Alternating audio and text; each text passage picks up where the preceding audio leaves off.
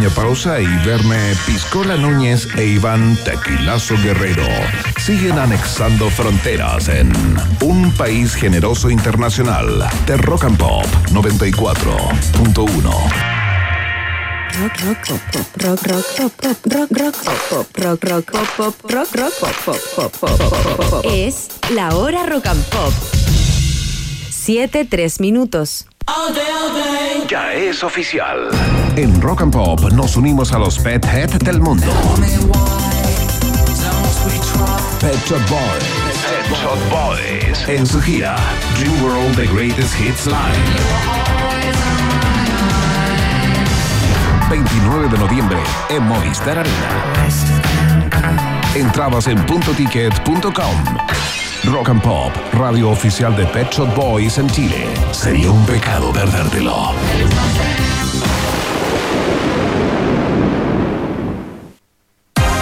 Trabajo, diversión y exquisita gastronomía, todo en un solo lugar, Hotel Nodo. Si tu jornada fue agotadora, puedes quedarte en su hotel y disfrutar de todas las comodidades de nuestras habitaciones. Ven y vive la experiencia Nodo. Es Nodo o nada. Hotel Nodo, Suecia 172, Providencia. Más info en Instagram arroba Hotel Nodo o en hotelnodo.cl. Bienvenidas y bienvenidos a Hotel Nodo. Vuelven los ochentas y los trae dos en uno con productos exquisitos como chicles de frutilla y menta, chocolates Nicolo, Oba Oba volvió.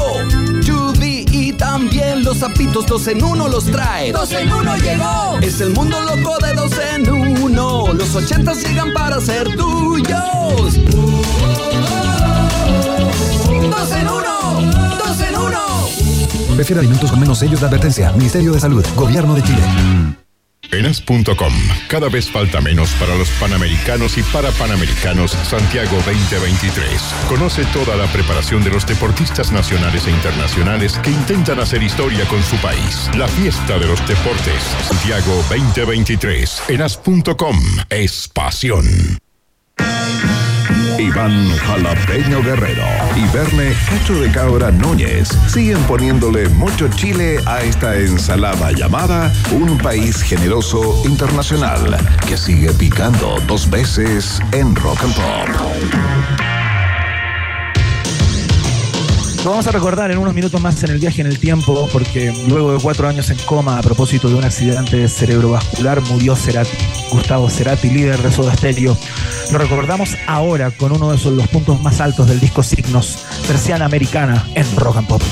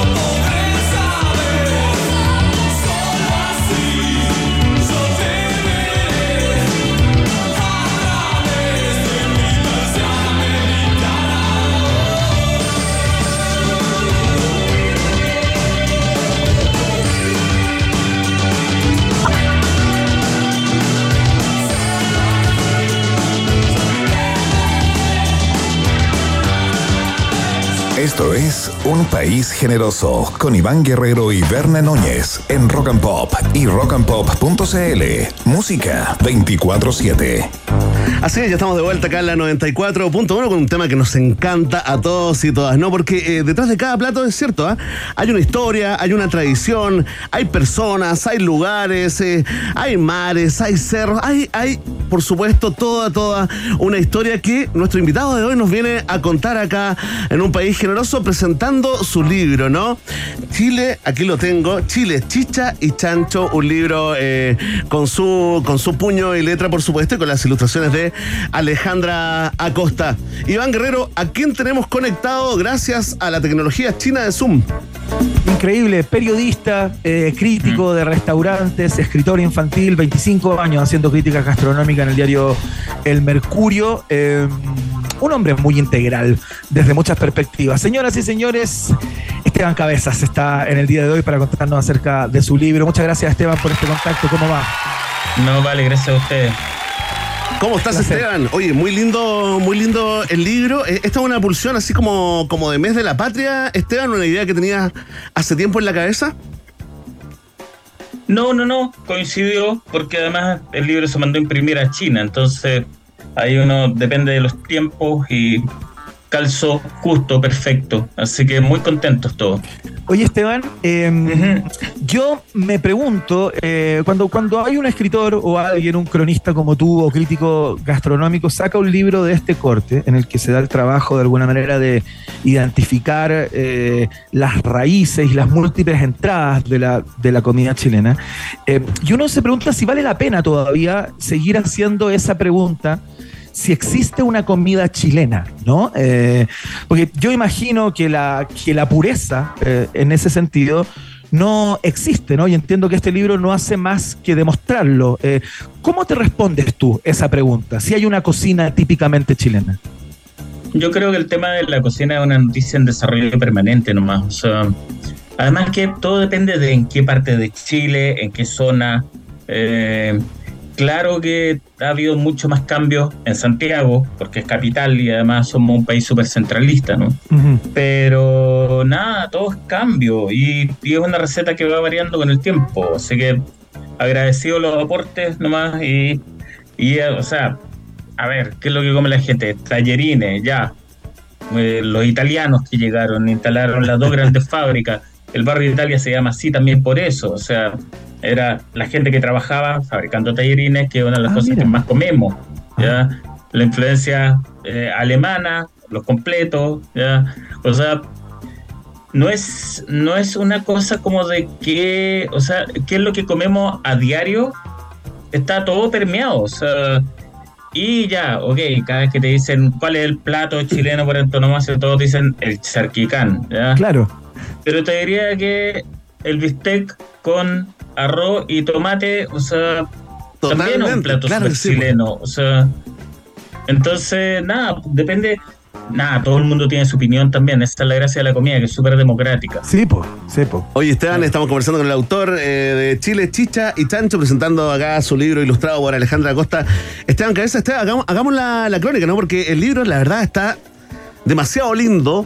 Lo felicitamos, muy didáctico también, muy ahí como para conversarlo y leerlo con, con los niños, las niñas en, en- en la casa, ¿no? Eh, pero te quiero partir, quiero echar a correr la bolita, ¿no? Eh, ¿Qué comíamos acá antes de la llegada de los españoles, Esteban? Ah, bueno, bueno, pueblos originarios, ¿no? Eh, lo que comían la gente más al sur, o sea, polluelos de gaviota, eh, carne de las ballenas muertas, cazaban los pájaros, ¿no? Eh, se vestían, es muy loco, eh, tanto lo- los yaganes se vestían con la piel dada vuelta, hacían los zapatos con eso, ¿ya? Eh, ha sobrevivido muy poco de esa culinaria la parte del norte sí subsiste mucho más. Hay una cocina altiplánica, ¿no? De hecho, no hay frontera entre Perú, Bolivia y Chile. Claro. ¿ya? Eh, no hay frontera para, o sea, las familias se, se, se conectan igual. Eh, se encuentran comidas antiguas, comidas como una sopa que se calienta con piedras calientes, ¿ya? Eh, te encuentras la patasca en San Pedro de Atacama. Y todo lo que tiene que ver con la comida mapuche, que, insisto, es teoría mía, o sea, pedirle que tenga una gran gastronomía al pueblo que le ganó a los españoles, o sea, es un despropósito, ¿no? O sea, es un pueblo guerrero, o sea, Claro. tiene un plato, tiene un- hay una preparación de ellos que no recuerdo el nombre en este momento, pero son papas que se fermentan en el agua corriendo.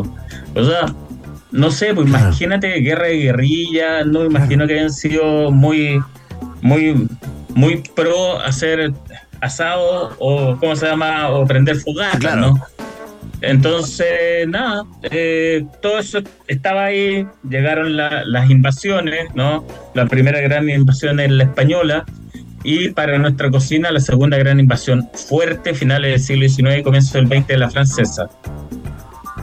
Estamos conversando con Esteban Ca- Cabezas, que nos presenta su libro Chile, Chicha y Chancho. Eh, esto, claro, es un poco la historia y la evolución de la, de la comida chilena con todas sus incorporaciones a propósito de, eh, de las corrientes migratorias que hemos tenido. Y justamente eso te quería preguntar, Esteban, eh, ¿qué tan, qué tan eh, importantes y qué tan penetrantes, digamos, en términos gastronómicos han sido las últimas migraciones, ¿no? Me refiero de, la, de la peruana a la haitiana, pasando por la venezolana, la colombiana. Tengo la impresión que, que esa penetración tiende a concentrarse en, em, en los lugares en donde ellos habitan, en los lugares de la ciudad o de las ciudades donde ellos hab- habitan y que, y que las clases más acomodadas, por ejemplo, no han incorporado ese tipo de alimentación a, a sus dietas, ¿no? Cuéntame un poco cómo se da ese proceso de penetración de las últimas migraciones. Bueno, la comida peruana penetró por todos lados, ¿no? Sí. Y llegó acá de mantel largo con eh, el otro sitio, que además el otro sitio se instaló en un barrio que estaba perdido en esa época, que era Bellavista, en esa Claro, zona. ¿ya? Claro. Emilio Y Pesquera. luego, y luego Puerto Perú, de Ángel Santisteban, fue de los primeros restaurantes de Barrio Italia. En esa época, comida peruana, además entraba por las casas, etcétera. Una de las primeras migraciones fuertes colombianas fue en los años 90 y luego viene la actual, ya que es de todo tipo de trato social y la venezolana también. Entonces tú encuentras comida venezolana y colombiana en distintas zonas de la capital. La comida haitiana sí estuvo súper relegada a barrios más pobres, ¿ya? Y no hubo una, no, no permeó mucho que digamos, o sea, eh, la sopa más importante, que es una sopa que celebran el Día de la Independencia, no hay que olvidarse que son los prim- el primer país en independizarse, ¿no? Es una sopa de zapallo que no vamos a decir que mucha gente la conozca. Claro. En cambio, por ejemplo, entre colombianos y venezolanos está el tema de quién usa más la arepa como bastión, ¿no? Sí, claro. Eh, y con los tequeños pasa lo mismo, los tequeños hay venezolanos y también, pero llegaron primero los tequeños eh, peruanos, ¿cachai? Em, Sí, pero hay cosas que sí se han instalado mucho. Por ejemplo, se fabrica queso venezolano acá.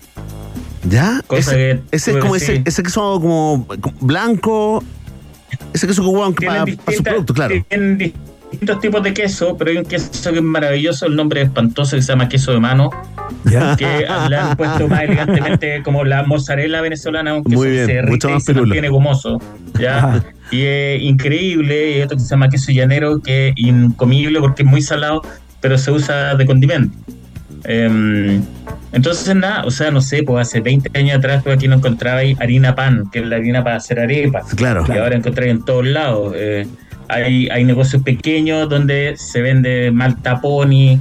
O sea, se ha, ido permeando por un montón de lugares, ¿ya? Se mantiene más o menos encerrada, a diferencia de la cocina peruana, que Sí. como se metió en las casas, o sea, tú vas a un colegio y del menú de la semana no es de extrañar que haya ají de gallina. Totalmente. estén comiendo ají de gallina. Claro. Eh, o sea, los niños eh, babean por un suspiro limeño, o sea... Y piden lomo saltado, Entonces- ¿ah? Piden lomo saltado los niños también. Y piden, y piden lomo saltado. Y por ejemplo, ahí tú te das cuenta, en Arica, una cosa, bueno, por ser frontera, en un par de restaurantes ofrecían o ceviche a la chilena o ceviche a la peruana. Oye, re- recordemos el ceviche, eso. hace. Recordemos ese ceviche a la Era- chilena, Esteban. es como papel maché, pues, eh, raspáis el, el- raspáis el pescado y lo dejáis cocinar el limón durante horas. Litros de limón, Mucha cebolla y litros cilantro. O sea, cuando uno era chico, ese era el ceviche. Ese era el Sí, ceviche. pues. Eh, Como una pasta, una pasta, digamos, eh, con mucho, mucho, con mucho limón, con harto ajito, ¿ah? le ponían acá, acá hasta hace poco, fíjate, ¿ah? y, eso es algo, si uno quiere como una prueba, una evidencia fehaciente de lo que estamos hablando, hasta hace poco, Esteban, uno iba ahí como a, comerse un, eh, un mariscal, un cevichito al mercado y te daban ese raspado de, de pescadito, yo te diría, yo lo pondría, no sé, 15, lo- los años pasan más rápido, ¿no? Que la sensación, pero, pero hace 15, 20 años, ese era, ese era nuestro, nuestro ceviche. Ahí podríamos decir, eh, Esteban, podríamos destacar que la cocina y la comida peruana se, se instaló, digamos, en un nivel eh, mucho más profundo que el resto que el resto de la cocina latinoamericana hasta el momento. Bueno, es que la revolución vino además de dentro de las casas. O sea, antes era la persona que estaba cocinando que venía del sur, y no es que haya traído el merquén, pero sí como ese aroma del aliño condimento negrita, ¿no? O sea, un poco de Claro. comino, el pimentón, la pimienta blanca, ya, la sazón muy chilena. Y nada, y fue cambiando un poco, o sea, a ver, es cosa de, de ver la feria, o sea, antes no encontrar jengibre, po.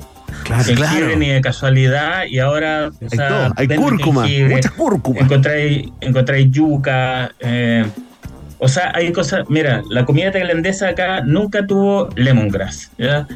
Y era una cuestión así era como el mito de el guatón monje que tenía el balta que había logrado plantar lemongrass en un patio y no sé qué y que dormía con la cabeza en el wok y el tema del lemongrass y de repente ta llega la hierba luisa a través de los peruanos que es la misma cuestión Claro.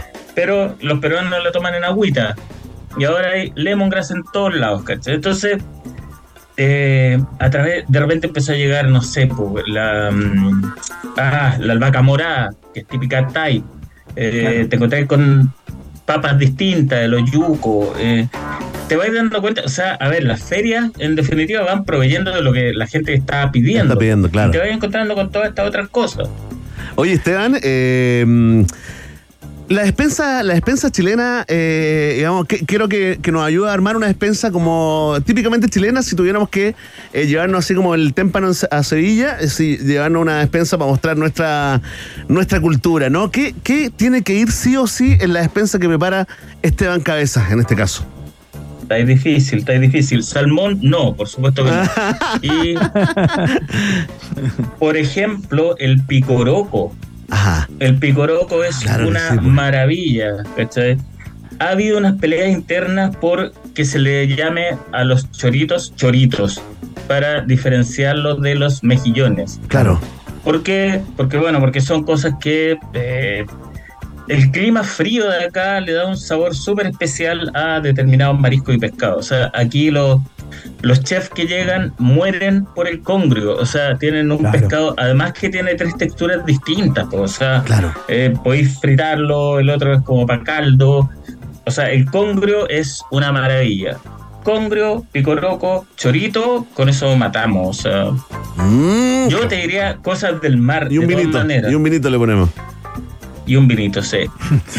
Oye, Esteban, uno se imagina, eh, y esto es una suerte de fantasía, que una persona que es un crítico de restaurantes hace tanto tiempo, eh, va y, y que está permanentemente como probando lo que va saliendo y lo que se va instalando también, o instala justamente a propósito de sus críticas a muchos eh, restaurantes, locales, boliches, etcétera, eh, tiene, ti- tiene un paladar tremendamente abusado, ¿no? Y, uno se imagina eh, que, que no come cualquier cosa, ¿cachai? Como en el cotidiano, que, que- tiene la posibilidad, aparte de comer siempre rico, ¿no? Eh, ¿Qué te gusta a ti? O sea, ¿qué, qué- cuál es el plato que te, que te vuela la cabeza? Así, eh, pero, pero hablando de lo cotidiano, ¿no? Eso que uno puede preparar en su casa con lo, con lo que tiene.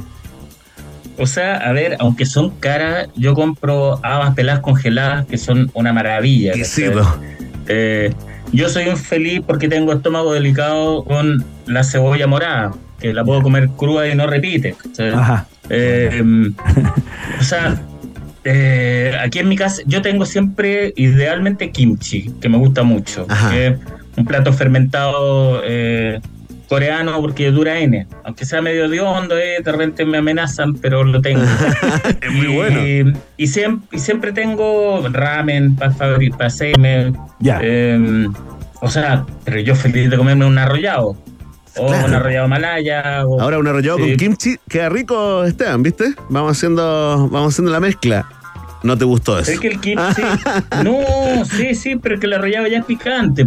Claro. Pero mira, el tema es, uno nunca termina de aprender, ¿ya? O sea, yo he comido kimchi, no sé, durante 25 años, ¿ya? O más, 30 años. Ajá. Del primer restaurante eh, coreano que está ahí en Santa Rosa, al frente de la holandesa, un lugar muy tóxico. Bueno, por ahí dicen que es como la esquina más peligrosa de Santiago, ¿no? Eh, ahí había un restaurante que estaba al lado de una funeraria, era el único que había antes.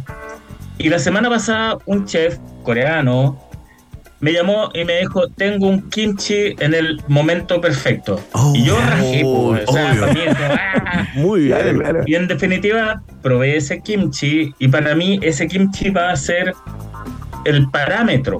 O sea, he comido Claro. montones de kimchi, pero Subió la vara. una persona que sabe, Claro. o sea, pone la vara, pone el referente, po. si uno Claro, nunca sí, termina de aprender, o sea, Sí. Y al final, na- nada, por la insolencia, o sea, nada, la ignorancia es súper insolente. po. Yo en algún momento critiqué un restaurante porque hace muchos años, o sea, más de 20 años, porque el pulpo al olivo venía con galletas de soda. Y después voy a Lima, pues, y en tres lugares me sirve la cuestión con galletas de soda. Y claro, pues, o sea, Este hay que ser súper cuidadoso, Es hay que, cierto. uno nunca termina de aprender, ¿cachai? Eh, es súper entretenido, pero hay que irse con cuidado, pues. Oye, Esteban, aprovecho el kimchi y lo coreano sería lo, lo nuevo. Fíjate que eh, a través de mi hija de 13 años, eh, uno ahí hace como el focus group de en qué están los jóvenes, ¿no? Y se juntan y hacen la fila eterna, esas cosas que uno no haría ya a esta altura de la vida, para comerse, digamos, eh, un, una fila en un restaurante coreano patronato, ponte tú. Eso lo podríamos llamar, digamos, sin exagerar, como una nueva invasión gastronómica. Mira, todo partió con Psy, con Gangnam Style, estamos hablando de hace como 10 años atrás, 10, 12 años Sí. atrás. Claro, claro. Pero el gobierno coreano ha invertido mucho en lo que es el soft power, ¿no? Eh, o sea, los dramas coreanos, o sea, Sí, claro. Amazon, o sea, Netflix está lleno de dramas. Sí, pues. Ya eh, el soyu, que es lo que toman así hasta quedar ciego, es el destilado, parece que se consume más a nivel mundial. Y, y nada, pues la cabrería, bueno, y el K-pop, ¿no? Entonces, Claro. La Y los- lo zombies. hace, va a comer los platos. Sí. El tema es que, nada, está súper de moda y los cabros jóvenes van a comer comida coreana. Mm. La conversación con Esteban Cabezas a esta hora de la tarde, periodista, eh, crítico gastronómico también, que acaba de lanzar o que va a lanzar, ya les vamos a contar, Chile, Chicha y Chancho. Esto ocurre el miércoles 6 eh, a las 19.30 horas en el bar Rapanui, un clásico. En el eh, Palacio de la Piscola, po. en el Palacio Sí, de pues la, la piscola con cual. baranda. No reclame, ¿ah? no pida, no pida un segundo vaso, ¿ah? No, no hagan esa lecera. No, no, se puede. Pero ¿sabes qué? Ojo, ¿ah? es uno de los lugares donde se puede comer pescada frita el sábado al almuerzo. Bien. Se llena de familia. Bien, Claro, Eh, las papas fritas, increíble. Esos sándwiches que son de marraqueta y media, también son solo de ahí. Hermoso. Es de lo, es un lugar súper democrático, es un Sí, lugar patrimonial, maravilloso. sí. Absolutamente. Carlito.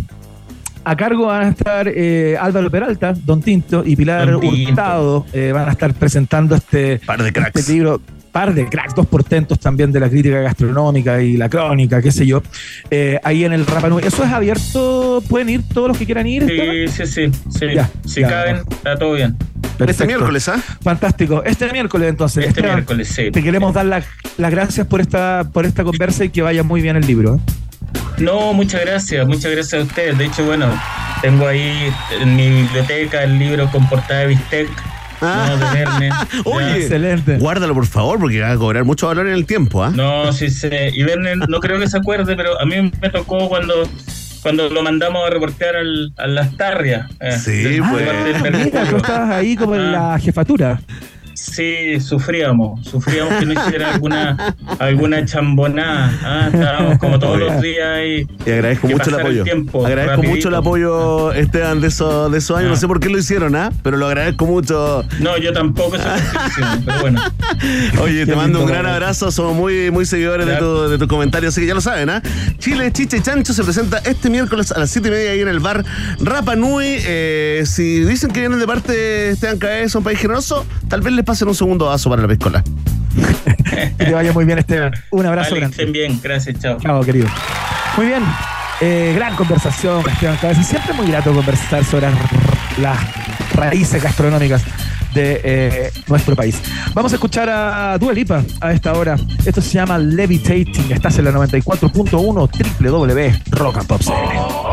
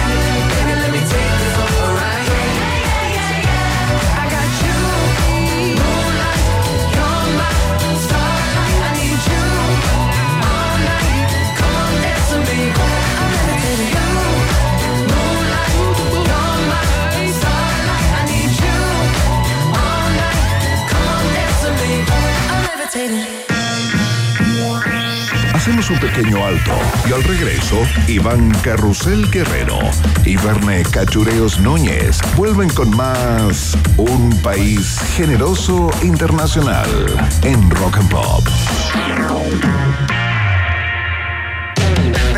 Temperatura Rock. Temperatura Pop. Temperatura Rock and Pop en Viña del Mar. 16 grados. Y en Santiago. 12 grados. Rock, rock, rock, rock rock and Pop, música 24-7. Converge en Hotel Nodo. Es el kilómetro cero de Santiago, el lugar donde se viven experiencias inolvidables y tu mente se expande sin límites para crear nuevos proyectos. Aquí la ciudad cobra vida. Ven y vive la experiencia Nodo. Es Nodo o nada. Hotel Nodo, Suecia 172 Providencia. Más info en Instagram arroba o en hotelnodo.cl. Bienvenidas y bienvenidos a Hotel Nodo. Muy bien, chicos. Por hoy se acabó el trabajo. Me voy. ¿Llevo todo conmigo? ¿Notebook? Sí. ¿Cargador? Sí. ¿Celu? Sí. ¿Fichas del casino? Sí. ¿Carta? Sí. ¿Pulsera de la suerte? Sí. Listo. Chao a todos. Un completo mundo de casino con la mejor plataforma online del mundo. Obtiene un bono de bienvenida de hasta 200 mil pesos. Betano, el juego comienza ahora. Solo para mayores de 18 años. Juega con responsabilidad. Ya es oficial. En Rock and Pop nos unimos a los Pet Head del mundo. Pet Shop Boys. Pet Shop Boys. En su gira Dream World The Greatest Hits Live. 29 de noviembre en Movistar Arena. Entrabas en puntoticket.com. Rock and Pop, radio oficial de Pet Shop Boys en Chile. Sería un pecado perdértelo.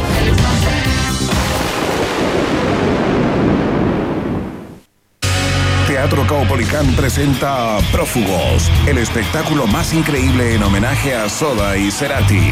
Prófugos, difícil de creer. Único show, 8 de septiembre, 20-30 horas, Teatro Caupolicán. Entradas en punto ticket. Celebra los 15 años de la banda con un inédito show de realidad virtual y un especial invitado de Virus.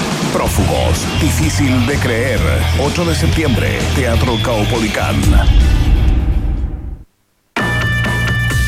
En Rock and Pop, Iván Acapulco Guerrero y Verne Cachagua Núñez vuelven a colorear la plurinacional bandera de un país generoso internacional en la 94.1.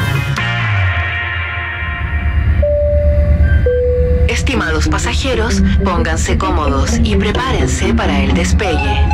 Llegó el momento de subirte al DeLorean de la 94.1 y viajar por la historia de nuestra cultura pop.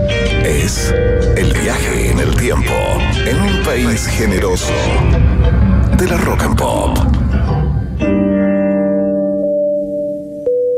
Primera estación.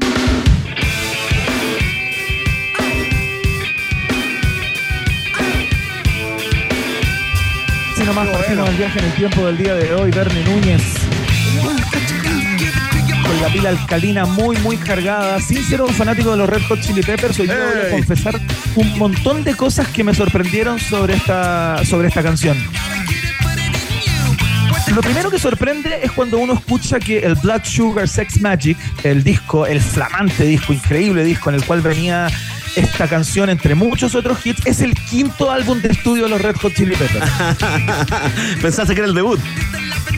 O sea, para mí, eh, que no tenía una cercanía con la banda eh, ni con la música que hacían hasta ese momento, eh, yo conocí a los Red Hot Chili Peppers por esta canción. Claro que sí. Tú y el 90% de la humanidad. Yo creo que un porcentaje importante Claro de las personas sí. piensan que debutan con este, con este disco y patean el tablero eh, de la música de ese minuto, ¿no? Canción Eh, perfecta para chamullar en inglés, esta. Y lo otro, el video, el video loquísimo que tenía, ¿eh? Ese video así como con ellos pintados de, de plateado, ¿no? Loquísimo. Tú sabes que ese video es uno de los videos que más ha rotado en MTV en su historia. Tiene como una suerte de récord, ¿no? Eh, fue un hit y fue lo que los, también los, eh, los hizo despegar de manera sorprendente. Oye, esta canción nace, Vende Núñez, en una suerte de jam session entre Flea, el bajista de Red Hot Chili Peppers, John Fru Frusciante. Estaban como, claro, estaban tocando ahí eh, y de repente John Frusciante saca como el riff y empieza a seguirlo Flea y aparece esta canción, se suma Anthony Kiddis con una letra muy curiosa, Give It Away, que es como re- re- regálalo, ¿no? Significa Claro, como regálalo. suéltalo, suéltalo, suéltalo. Suéltalo, claro, y está fundado en una, en una experiencia que él tuvo muy pedestre, eh, una experiencia compartida con su exnovia, ¿te acuerdas de Nina Hagen? Sí, pues era la novia de.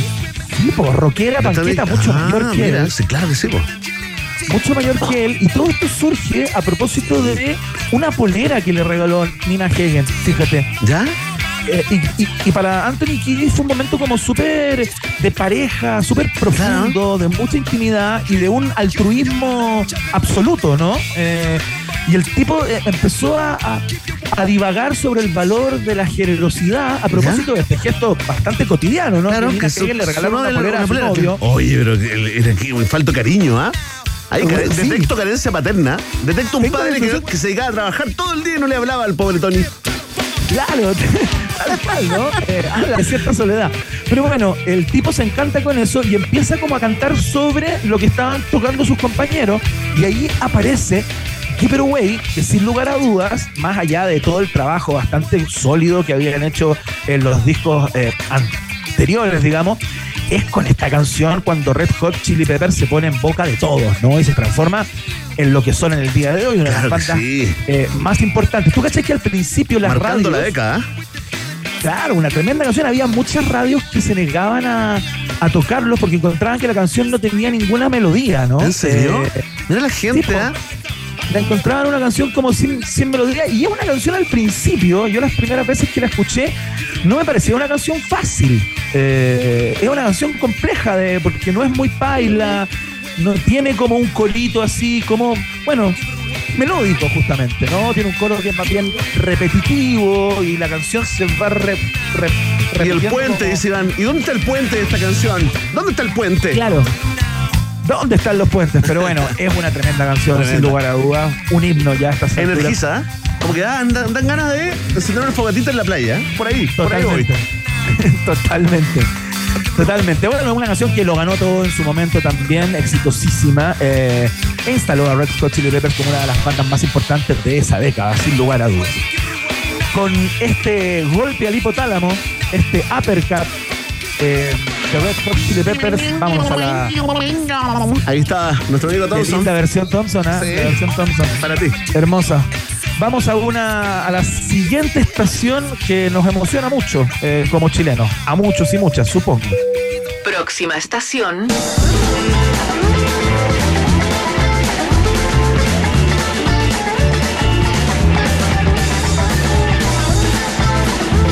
Como hoy comienza esta historia, ¿no? La historia de la banda penquista Los Tres. Porque el mismo año que salió Give It Away, eh, el mismo día de hecho que salió la canción Give It Away al mundo, salía este disco, el de debut de Los Tres, este disco homónimo llamado Los Tres justamente, que vino a revolucionar por completo la escena rock de nuestro país y luego la de todo el continente, Verne. No sé cuál es la relación y el vínculo que tienes tú con este disco, para mí fue de cabecera durante muchos años, no hacía otra cosa que escucharlo. Sí, tampoco podía parar de escucharlo. Fíjate, era como disco favorito también en la, en la universidad. eh, te, te hablo de los compact eh, de los CD, ¿no? Eh, y también Claro. en caseta, ojo. Salió también en formato cassette, muy, muy compartido. Y la verdad, la verdad, Iván, es de esos momentos donde uno dice, mira, y esto es súper, es súper isleño del chileno de antes, ¿ah? Pero no sé si te pasó que lo escuchaste como otras bandas, pocas, y uno dice, en esa época, ¿es chileno esto? Oye, Exacto. estos son chilenos, Sí, pues. de verdad es que son demasiado buenos para ser chilenos. Y bueno, ahí está. Lo que no sabíamos era la historia de esta banda gigante que se inicia un día como hoy, ¿ah? Tal cual Verne Núñez, llegaron el año 87 con la maleta llena de sueños de Concepción a Santiago sin Ángel Parra. Ángel Parra se incorpora luego a, propósito de la relación entre Javiera Parra y Álvaro Enríquez. Ahí eh, cacha eh, la dimensión de guitarrista que, que- que tenían ahí cerca y lo incorporan. Recuerden que los tres llegan y se hacen eh, visibles, no voy a decir famosos, pero visibles para cierta escena de la mano de la regia orquesta, ¿no? Cuando, cuando Claro que sí, pues. ellos eran parte de la obra La Negra Esther eh, y ahí se empiezan a meter en ciertos circuitos culturales eh, y ya estaban trabajando lo que sería su primer disco que está repleto de, de hits, ¿no? Eh, estábamos escuchando la primera vez eh, uno de los singles del disco y ahora estamos escuchando esta canción que tenía su videoclip también, Pájaros de Fuego, una de las grandes armas de los tres para meterse en el circuito circuito eh, del rock de aquella época y trascender nuestras fronteras fue hacer muchos videoclips. Este disco al menos tiene cinco o seis videoclips que era como el lenguaje de ese momento. Si no estabas en MTV, no estabas, ¿no? Claro que sí. Oye, qué buen recuerdo te mandaste con lo de la Regia Orquesta. Efectivamente, fíjate que mi profe, la Sonia Arellano, que nos obligó a ir a ver la puesta en escena, la primera temporada de La Negra Estéreo y Iván Guerrero ahí en el Castillo de Algo. Ahí montaron Ah, mira, el. Teatro Circo eh, y nos obligó porque nos ponía nota. Después teníamos que ir a ver la obra y después teníamos prueba de la obra. Puta, por supuesto que la odiábamos, po, Iván, pero ahora, con el paso del tiempo, le agradecemos ese momento de haber visto el elenco original con Boris Cuercha. Increíble, ¿no? Eh, eh, no, tremendo. María Izquierdo. Con la compañía de Andrés Pérez, eh, cuando estaba vivo, tremendo, Willy Sembler, todo. así que no, fantástico. Y ahí conocimos a la Regia Orquesta. Con esta. con Tal cual, con el Cutiaste, sumada al Cutiaste y a un par de, de personas más que eran parte de este, de, este, de este lote que luego se transformaría en quizás la banda más importante junto a Los Prisioneros y, y- y- y Los Jaivas, ¿no? De lo que ha sido el rock chileno eh, de las últimas décadas, sin lugar a dudas, y que ahora vuelven. Conversamos hace poco con, eh, con Contreras. eh, ¿Cuál es la canción que más te gusta? ¡Oh! Me leíste la mente. Esta, para mí, es una canción, pero absolutamente sideral. Enorme, Sideral. Atlántica. Absoluta. Sí, no. Groenlántica, diría yo. Esas cositas que tenían los tres la primera vez que lo escuchamos, muchachos, le hablo a ustedes, niños, ¿ah? Que en esa época Tremendo. estaban ahí escondidos en el epidídamo. escondidos en el protóbulo. Sin salir todavía de aquel lugar templado que tiene un nombre horrible e irreproducible.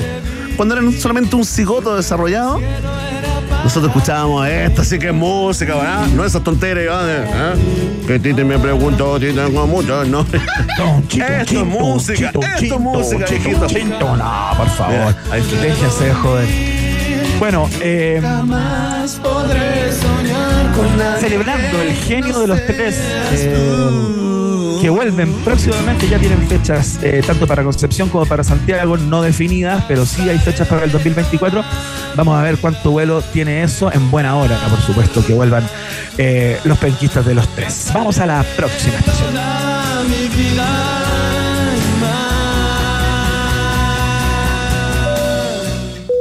Próxima estación.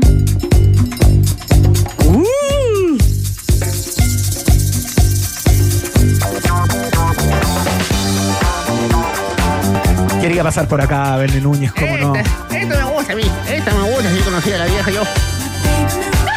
En la Waikiki, en Quintero.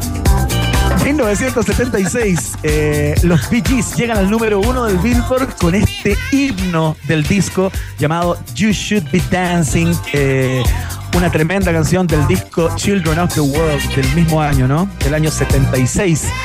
Eh, número uno, por supuesto, en el Billboard Hot 100 de los Estados Unidos.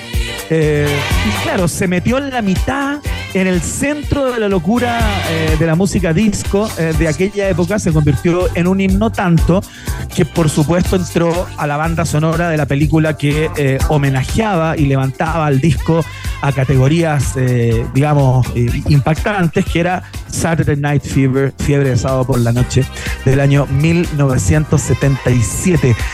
Y sabéis que es reconocida también esta canción por ser una de las primeras en que Barry Gibb eh, hizo gala de eh, su marca registrada, ¿no? Así es. Este falsete casi único en el planeta. Oye, se condenó, se condenó para siempre a hacer falsete el resto de su vida. Iván, esta es la, es la idea de un productor. Que, Sí, lo, pues. que lo escuchó por ahí, ¿sabes qué? Por ahí está la historia escrita, no, pero que lo encontraban como buenos, pero aburridos a estos hermanos. Y de repente sacaron como este falsete y ahí aparece esa, esa visión de afuera que siempre es importante, ¿ah? Muchachos, por aquí va, preparen las gargantas, tecito con miel y limón, para toda la vida. Absolutamente. Bueno, ya lo había hecho en una canción llamada Nights on, on Broadway y también en Funny, eh, dos canciones en que había ocupado el falsete, pero a propósito del brillo eh, que tuvo esta canción y cómo se instaló en la cultura popular de aquella época, es para, para las personas, ¿no? Eh, es como la primera vez que aparece de manera tan prominente y presente el, eh, el falsete de Barry Gibb. Eh, queríamos destacarla simplemente porque nos parece una gran canción y más de alguna vez hemos perdido la cabeza, al menos yo, bailando la venda y tratando de hacer los pasos de John Travolta, en mi caso. Te he visto, sí, encima de algunas mesas que después terminan rotas en el suelo, Iván Guerrero. Oye, pero me gusta ¿Para ese, me gusta el viejo, el viejo Iván también. Oye, eh, Iván, la siguiente estación.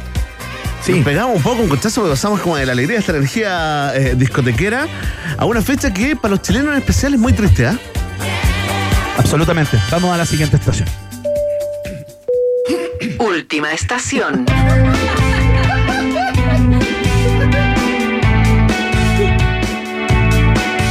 qué se ríen? ¿Me apaga la risa? Oye, cambien el modo, por favor, más respeto. Estamos hablando de un grande que nos dejó un día como hoy y usted, la risita, la risita, solo porque tenía un pavito, Iván. Un pavito Sí. se le atravesó. Eso es Súper superhumano. normal. Superhumano, un Después de pavote. hablar tanto rato es súper normal. Claro, y pasa, pasa súper seguido y usted le quitan todo el momento que estábamos creando para recordar. eh, No, se pasaron de verdad. No tienen sentimiento. Lago en el cielo. Estamos escuchando a Gustavo Cerati, por supuesto. Eh, esta fue la última canción, El lago en el cielo, del disco Ahí vamos. Eh, esta fue la última que, canción que interpretó en la fatídica noche del 15 de mayo del año 2010 en Caracas, por supuesto. Eh, era, la, era, era el fin de la primera parte de la gira de su último disco y eh, no hubo segunda parte de la gira eh, porque ya todos saben lo que ocurrió, ¿no? Luego del concierto se empezó a sentir mal, eh, había una foto que se tenía que sacar todo el grupo, eh, Gustavo ya en la foto eh, se le ve algo como confundido, parte de su equipo se da cuenta de que no se estaba sintiendo muy bien, se va a su camarín solo y al rato, cuando era el momento de comer, porque habían instalado una carpa en la parte posterior del escenario como para comer todos juntos, a propósito de que era el fin de la primera parte de esta gira, ¿no? Y, alguien va a su camarín y lo encuentra eh, tendido en uno de los dos sillones que tenían en, en ese lugar con la camisa abierta y con la boca eh, también como entreabierta, ¿no? Como pidiendo oxígeno, ¿no? Eh, como tratando de capturar oxígeno. Y ahí comienza una historia eh, que en un principio Verne Núñez, eh, claro, a través de Twitter empezaron a salir los comunicados, ¿no? Que planteaban que había tenido una descompensación y que se recuperaba eh, favorablemente. Y esa historia se empieza a oscurecer muy rápido cuando se dan cuenta que lo que había tenido es un accidente cerebrovascular y que la presión de su cerebro sobre el cráneo era muy, muy grande. Y claro, tuvo la mala suerte de no haber podido tener quizás los cuidados a- adecuados en una ciudad de Caracas, eh, donde eh, al primer lugar que llegó se cortó la luz, tuvieron que trasladarlo a otro lugar y uno sabe que los accidentes cerebrovasculares hay que tratarlos rápidamente, identificarlos y tratarlos de manera, de manera veloz. Bueno, es así la historia, fueron cuatro años de, eh, de coma. Cuatro años. Wow, Cuatro se me había olvidado eso, ¿ah? Tremendo. Mucho, mucho tiempo. Sí, tremendo. cuatro años de coma y finalmente muere un día como hoy del año 2014 a propósito de un, eh, de un paro cardiorrespiratorio que fue imposible eh, controlar a propósito de su delicado estado de salud y bueno, estaba prácticamente sin actividad ¿no? cerebral. Eh, la había pasado demasiado tiempo y no levantó. Y así muere Gustavo Cerati, uno de los más grandes artistas eh, que haya dado no tan solo el rock eh, de este lado del mundo, sino hace poco tiempo reconocido por la revista Billboard como uno de los 50 vocalistas de rock más grandes de la historia del rock, por sobre gente como Paul McCartney, por ejemplo. Eh, ahí está Gustavo Cerati, ese es el lugar que le ha dado la historia eh, y es el lugar que para muchos eh, tiene, ¿no? Yo me acuerdo que estábamos juntos, Verne Núñez, cuando supimos que había muerto Gustavo Cerati. No me voy a olvidar de eso. Sí, después, y después entrevistamos a Lisa y a Benito también a propósito del proyecto de, mm, de Benito Cerati, ¿no? Su proyecto eh, rockero, cuando lo estaba lanzando. Tuvimos un momento ahí, siempre lo recordamos, ¿no? Un momento bastante triste, además con la con la prensa de farándula, espectáculos afuera de la radio en la que estábamos entonces, y estos cabros corriendo, arrancando de los de los periodistas, eh, mientras el papá está ahí en, en coma. Bueno, Es una historia, es una historia del rock, eh, quedará para siempre. Tengo la impresión de que la curatoría musical de, de esta estación viene muy, muy, de muy profundo, ¿ah? Guerrero Mena. Sí, bueno, quise poner canciones como eh, más eh, sen- sensibles, quizás en un, en un, en un tempo más eh, adecuado como para lo que se conmemora, ¿no? Eh, son dos canciones que me gustan mucho, aparte, Sudestada eh, del, disco Siempre Soy y Sal, de su último disco, el que estaba tocando justamente cuando eh, sobrevino hoy día he estado, estado como eh, consultando mucho, ¿no? viendo muchos videos de YouTube, muchos documentales o mini documentales que se han hecho a propósito de lo que fueron estos días de cuando cae en coma y finalmente su muerte y es triste, un, un músico que estuvo todo el tiempo muy cerca, ¿no? Independiente de las bandas que te gustaran, al menos en mi caso, y de las modas en las que te metieras, eh, Soda Stereo y Gustavo Claro. Cerati siempre estaba ahí cerca. Un chileno, ¿ah? los primeros en arrendar ese departamento ahí en Los Leones con, con Providencia. Iván Guerrero, ¿no? Un chileno hoy día, mucha gente recordándolo más con las fotos en el, en el metro. Mira acá, Salvo Parra nos sube esa última foto después del Claro. concierto allá en, eh, en Caracas. Bueno, y quedará para historia y todas esas, micro historias, ¿no? De, gente que se lo encontró en la calle en Providencia, con los cabros chicos eh, de, la mano, ¿no? Cuando estaba acá viviendo acá en Santiago de Chile. Es de los nuestros, ¿ah? Lo queremos y por eso se ganó una estación en este viaje en el tiempo. Tal cual. Oye, eh, queremos terminar muy brevemente, porque nos queda muy poco tiempo, con una. O sea, no es una efeméride, es algo que pasó en el día de hoy. Porque mm, a los 56 años murió Steve Harwell, el cantante de, Smash Mouth. Eh, yo no lo conocía tanto, eh, pero sin lugar a dudas hay que dar cuenta de eso, ¿no? Es una, es una banda importante eh, que en el año 94 fundó Smash Mouth, un grupo californiano eh, ligado como al ska y al, rock, ¿no? En esa, en esa mezcla. y bueno, tienen temas como Walking on the Sun. ahora estamos escuchando All Star, ¿no? Walking the Sun, claro, eso es una buena canción, eh, que es de su disco debut también. Y- pero, pero fíjate que la fama mundial para esta banda llegó el año do- 2001, cuando, cuando metieron eh, eh, uh, este tema, es- este tema es el que sonó en, en Shrek, ¿no? No, es otro. I'm a believer, sí. Mira, aquí lo vamos a escuchar. Ese. Este. Esto, para todos los niños. Oye, espérate que, espérate que Shrek es 2001. Oye. 2001, No, que yo, yo no puedo más de vejez. Que, se, cagó, ¿no? que yo no puedo cumplir más años, weón. Pero si todo tiene impresionante. 20 años, todo. ¡Basta! Rompería todo si fuera joven. Pero como soy anciano, no rompo nada, lo cuido las cosas.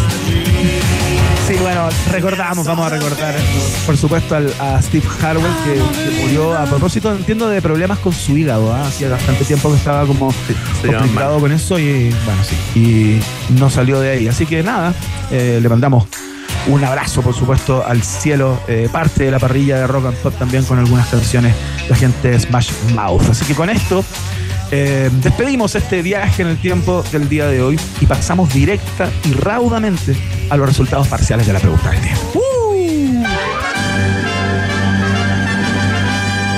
En Rock and Pop tienes un permiso 24-7 para la pregunta del día. Vota en nuestro Twitter, arroba Rock and Pop, y sé parte del mejor país de Chile. Un país generoso de la Rock and Pop. Atención, atención. Ahí está el homenaje al viaje en el tiempo que hace nuestro amigo Eduardo Thompson desde el cielo. Ah, mira. Muy votada la pregunta de hoy, sí, pues totalmente tema país, ¿no? Porque hace un año exacto, ¿ah? un 4 de septiembre del 2022, eh, con una participación histórica, la opción rechazo se impuso a la prueba por 62 al 38% en el plebiscito de salida de la propuesta constitucional redactada por la convención. Un saludo, ¿ah? Ahí estaba leyendo un reportaje el otro día, Iván, de la vida de los ex convencionales, les ha costado encontrar trabajo, algunos Sí, claro. siguen reflexionando y otros dicen que el tiempo les dará la razón, ¿ah? como Fernando Atria. Así que con tiempo y con distancia, la pregunta del día de hoy es ¿por qué crees que ganó el rechazo? Mucha gente votando y comentando con el hashtag Un país generoso. Atención, a último lugar con un 3.9% de los votos. La gente que dice que se debió a una buena campaña del rechazo, con un 7.1 más arriba. En tercer lugar se ubica la opción culpa de la convención, ¿no? De todas esas, eh, digamos, actos en los que incurrieron algunos de los convencionales. Y aquí viene la pelea. ¿eh? 40.6% se ubica en segundo lugar la opción fake news y desinformación. Y en primer lugar, ¿eh? con un 48.5% cerca de la mayoría absoluta, lidera esta prestigiosa encuesta la opción ganó el rechazo porque la propuesta era mala. Queremos agradecer a todos los que votan y comentan diariamente en la pregunta del día. Los nuevos, los de siempre y los que vendrán. Ya lo saben, ¿ah? Vox Populi, Vox Day, en un país generoso. Si tú tienes preguntas, nosotros tenemos respuestas. Esto fue la pregunta del día en un país generoso. Todo, todo, todito, todo converge en Hotel Nodo. Es el kilómetro cero de Santiago, ya lo saben. El lugar donde se viven experiencias inolvidables y tu mente se expande sin límites para crear proyectos exitosos. Aquí la ciudad cobra vida. Ven y vive la experiencia Nodo.